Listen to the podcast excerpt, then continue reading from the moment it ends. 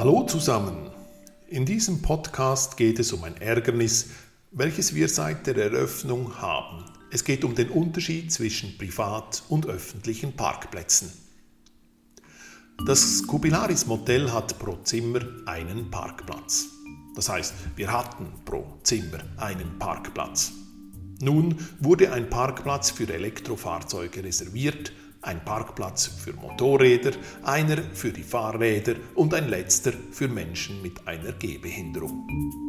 Wenn unsere Gäste flexibel sind, reichen die Plätze. Sie reichen jedoch nicht, wenn noch Dritte bei uns parkieren. Wie überall in den Städten sind Parkplätze rar oder aber es gibt viel zu viele Fahrzeuge. Unsere lieben Nachbarn haben eben dieses Problem.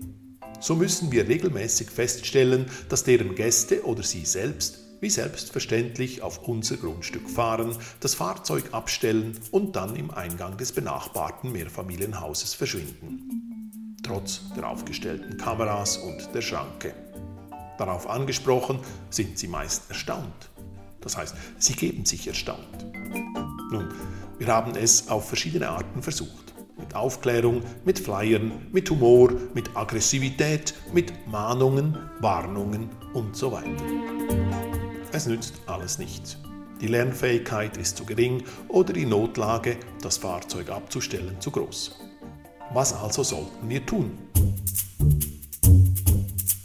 Wenn Sie jetzt denken, dass wir eine Lösung präsentieren, so muss ich Sie enttäuschen. Wir sind immer noch auf der Suche. Denn wenn wir die Schranke herunterlassen würden, werden wir mehr Telefonate von unseren Gästen erhalten, welche Probleme mit dem Zugang haben.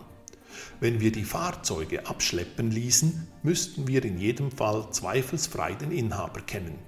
Wir könnten die Fahrzeuge mit einem Kubilaris-Logo versehen, würden aber wegen Sachbeschädigung angezeigt. Oder wir blockieren die Fahrzeuge und würden wegen Nötigung verzeigt.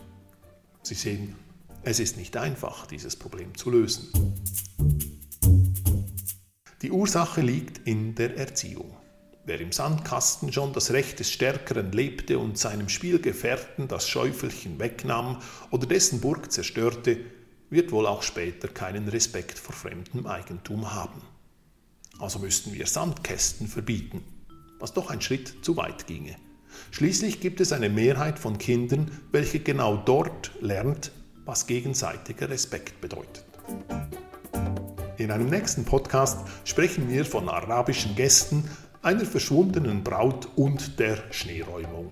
Euer Thomas.